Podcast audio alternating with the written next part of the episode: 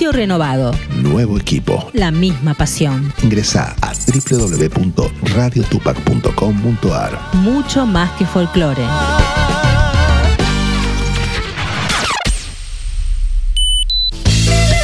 El Resaltador Podcast. Conducción Blanca López y Luis Digiano.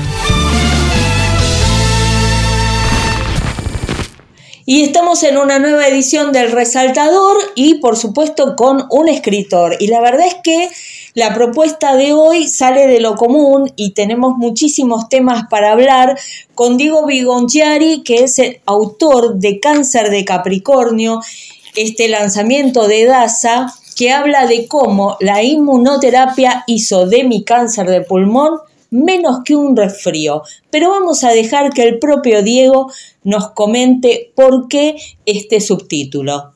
¿Cómo estás, Diego? Bien, Blanca, gracias por, la entrevista. Eh, ¿Por qué ese subtítulo? Bueno, porque porque así fue. El título, el título Cáncer de Capricornio quiere de alguna forma decir que es un cáncer que no existe, un cáncer imposible, y, el subtítulo dice lo que, lo que tuve la suerte que me pasara.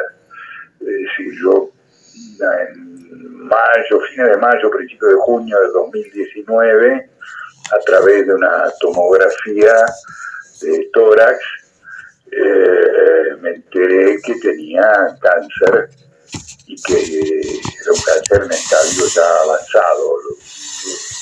los estadios de cáncer son son cinco, estaba en un estadio 3C, casi 4. Eso antes de que existiera la, inmunoterapia era prácticamente una condena a muerte, a estar muerto en dos años, eh, con, incluso con quimioterapia. Ya no era operable por, por las metástasis que tenía. Bueno, eh, ahí pasé hasta que me hicieron una biopsia, que la biopsia fue analizada y estudiada, etcétera, pasé dos o, tres meses sobre aguas pensando que, o preparándome para, para, los últimos dos años de vida, para una quimioterapia o rayos, que son terapias muy agresivas que, que, te dejan por el piso. Y y ahí fue donde tuve la primera, la primera suerte en la lotería, que es que los análisis que hicieron de mi biopsia se veía que tenía lo que llaman una expresión de una molécula, que se llama PDL1, que es una molécula de la cual se revisten los tumores, los cánceres, para engañar a los linfocitos o sea, los linfocitos P que tenemos en el cuerpo naturalmente deberían reconocer a la, célula maligna, pero no pueden reconocerla porque éstas se disfrazan con, eh, con esta molécula que bloquea el, Eso es algo que llaman barreras inmunológicas y que nuestro organismo tiene, por ejemplo, para que la, la madre el organismo de la madre no agreda al feto, que es otro organismo,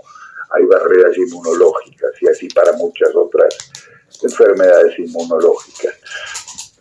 Eh, bueno, cuando me enteré que tenía ese PDL1, el oncólogo que me estaba atendiendo me dijo, bueno, eh, usted puede hacer eh, inmunoterapia.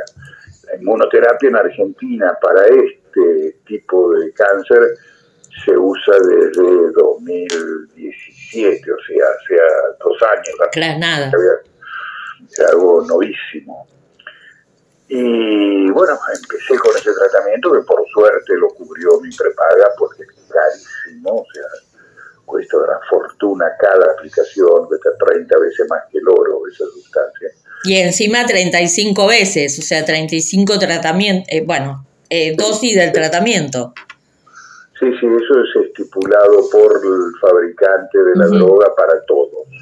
La misma cantidad independientemente de tu peso y 35 tratamientos para todo a lo largo de dos años, cada tres semanas.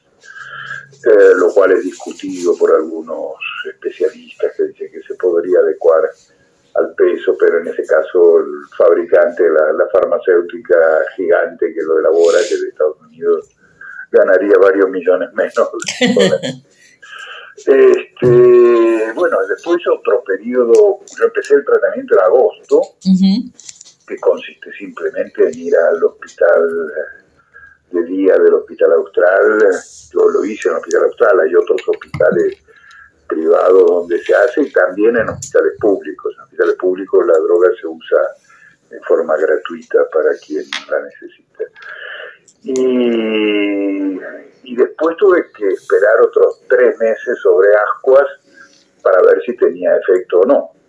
Cuando me hicieron el primer estudio de nuevo de, de, de tomografía de pies a cabeza para ver qué estaba pasando dentro mío, ya en ese primer estudio se vio que lo que eran unas pelotas de unos nódulos de, de, dos, casi tres centímetros, había dos o tres, dos se habían achicado, primero uno había desaparecido dejando una cicatriz y otro estaba igual o un poquito más chico.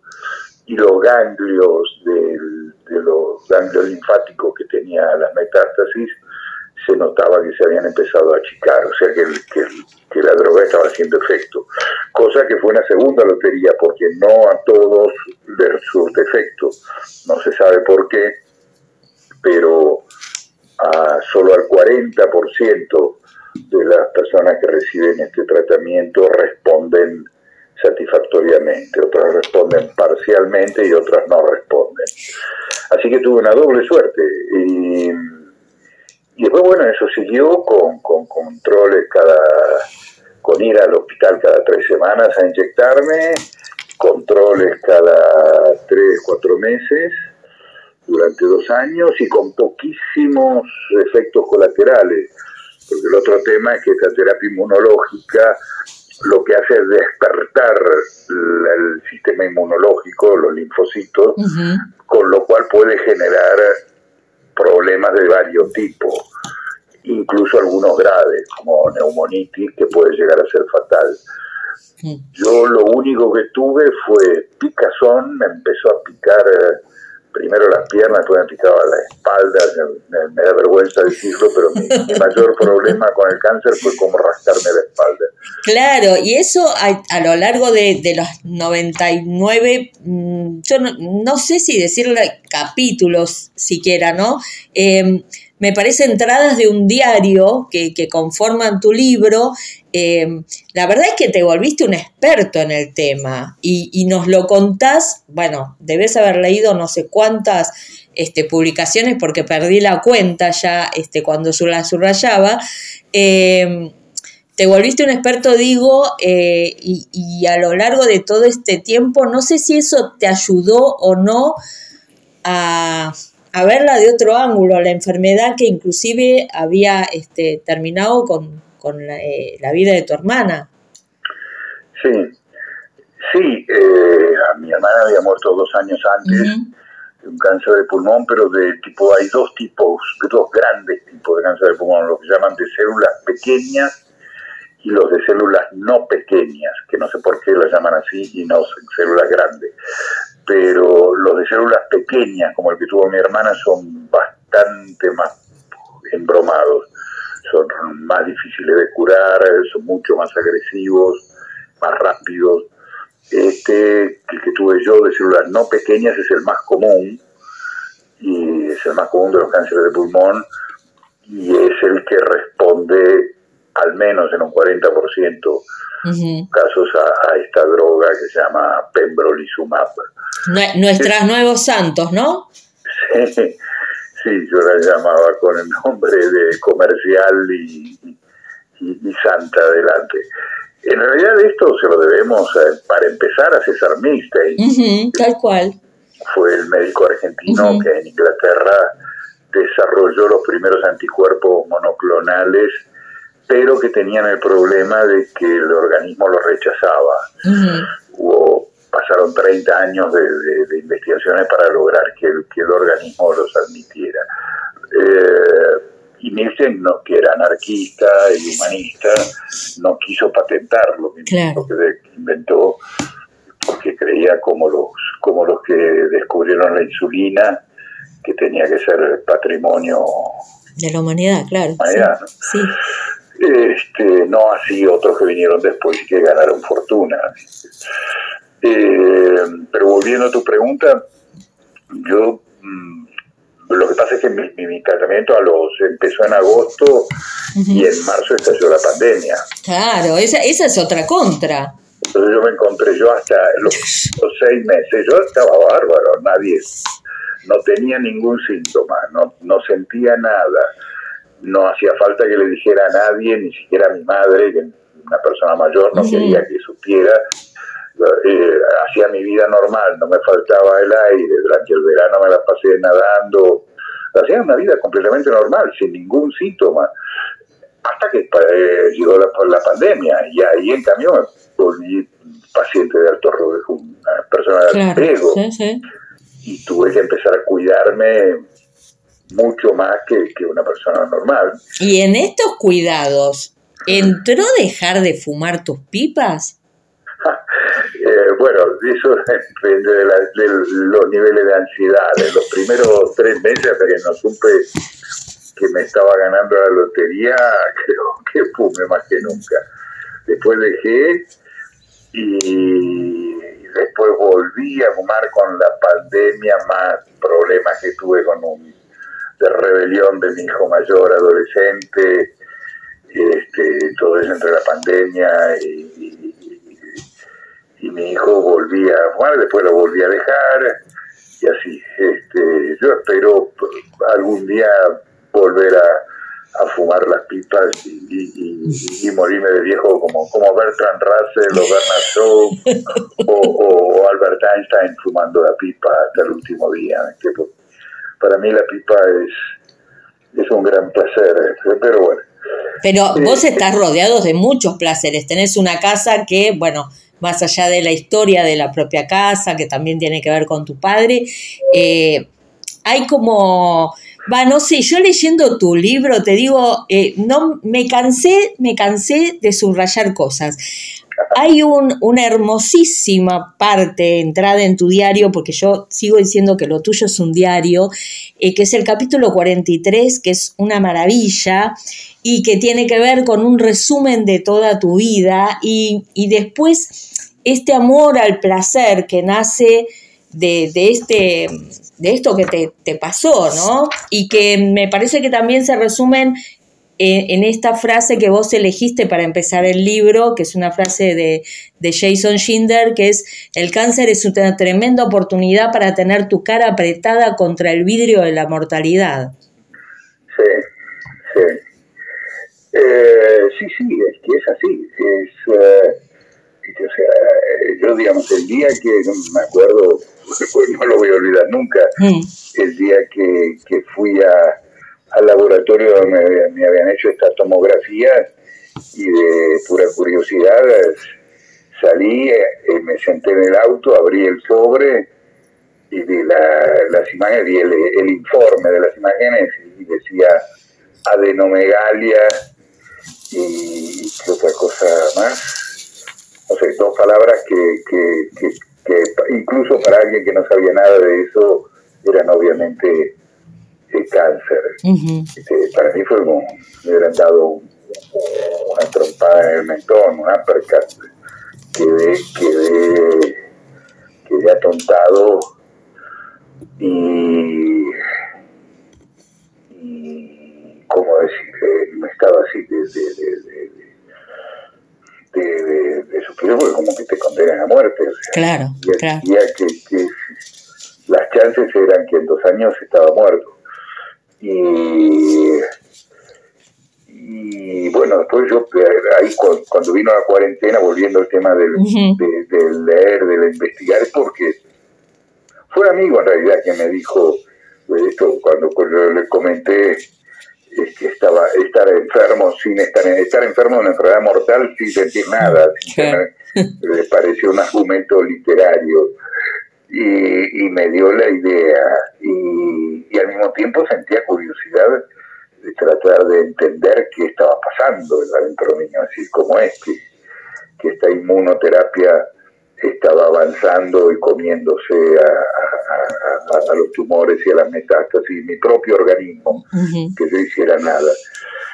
Y, bueno, ahí empecé a leer, empecé por los libros más divulgativos, eh, obviamente no soy, no soy un biólogo molecular ni un oncólogo y hay, digamos, la literatura que hay sobre esto es impresionante, son montañas de publicaciones con descubrimientos prácticamente, diría, casi semanales, cada, cada, cada semana hay cosas nuevas. Claro, pero lo, lo, bajaste al vulgo, porque, digamos, uno que no entiende absolutamente nada del tema, vos lo explicás de una manera clarísima.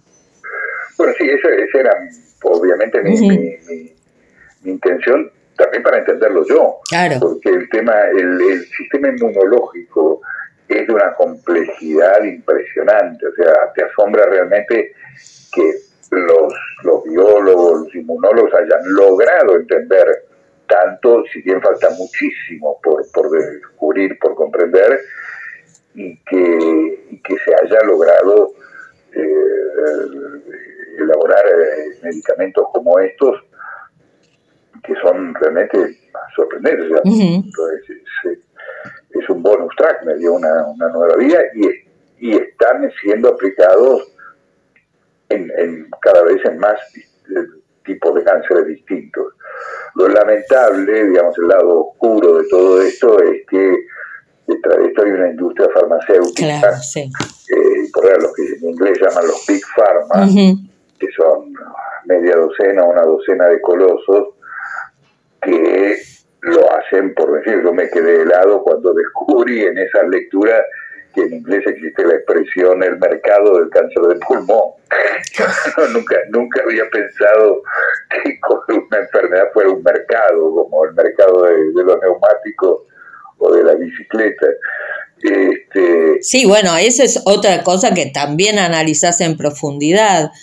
Eh, ¿Qué fue lo que pasó después que terminaste el libro? Porque en, en, un momento dado llegaste a 99, no fue 100, este, y, y de estas entradas en el diario terminaron y sin embargo, bueno, eh, el libro comenzó a gestarse en su formato físico, ¿no?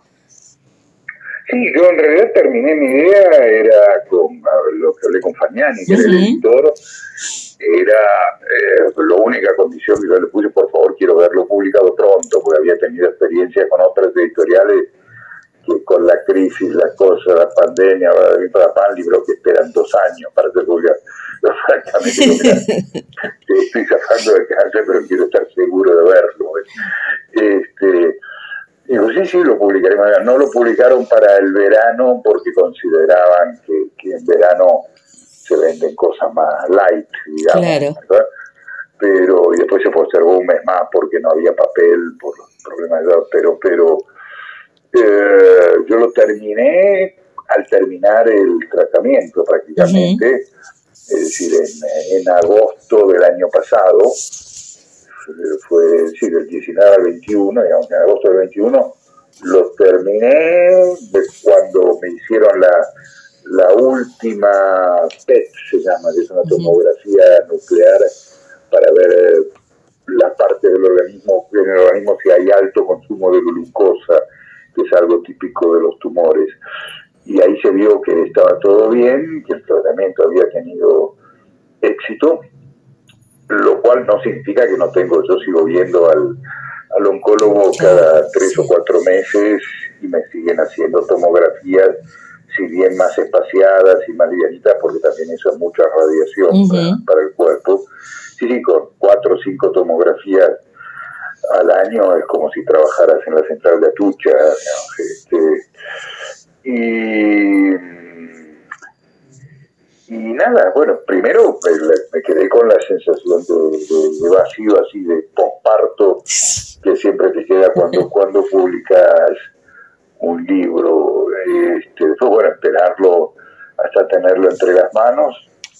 Y, y ahora, nada, ahora estoy en otro hiato que no tiene que ver con, mi enfermedad, pues yo una de las cosas que digo en el libro, de, las cosas que cambiaron en mi vida es que decidí tirar por la borda todo aquello que me moleste, me Exacto, eso me fascinó también, como toda la actitud que tenés en los últimos capítulos, inclusive esa de armar una paella o una celebración con tus amigos que no sé si se dio porque vos, dijiste, vos ponés que la pandemia eso te impide las grandes celebraciones.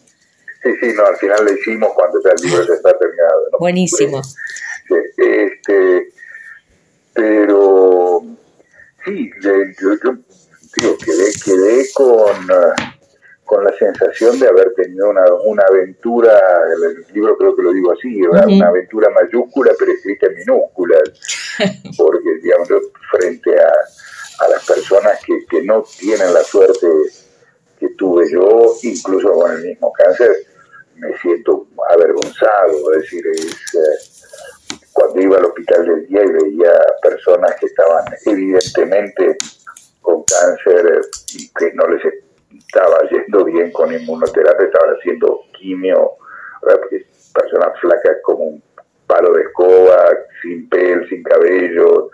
Eh, a mí me da vergüenza porque yo engordé 20 kilos con la enfermedad. ¿Pudiste bajarlos? Estoy en eso. Pero lo que pasa es que cocinas muy bien, o sea, ese es un grave problema. Ese es un problema y además me gusta el vino.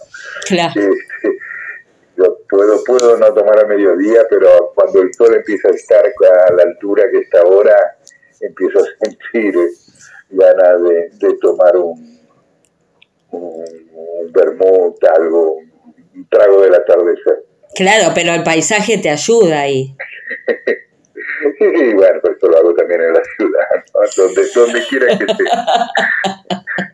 este, fue, fue, fue, una experiencia eh, que, que, que, que, te cambia, claro, porque, porque es, eh, no, no, no, no es algo que, que pasa todos los días ni que uno desea que pase. Después tuve una suerte eh, excepcional y aún así todavía, yo digamos, no, no, los oncólogos, la palabra curación prácticamente no, no pertenece a su vocabulario. Con estas nuevas terapias están empezando a usarlas, pero como todo esto es tan reciente, eh, en realidad es como si tuviéramos, fuéramos los cobayos de la primera línea de investigación.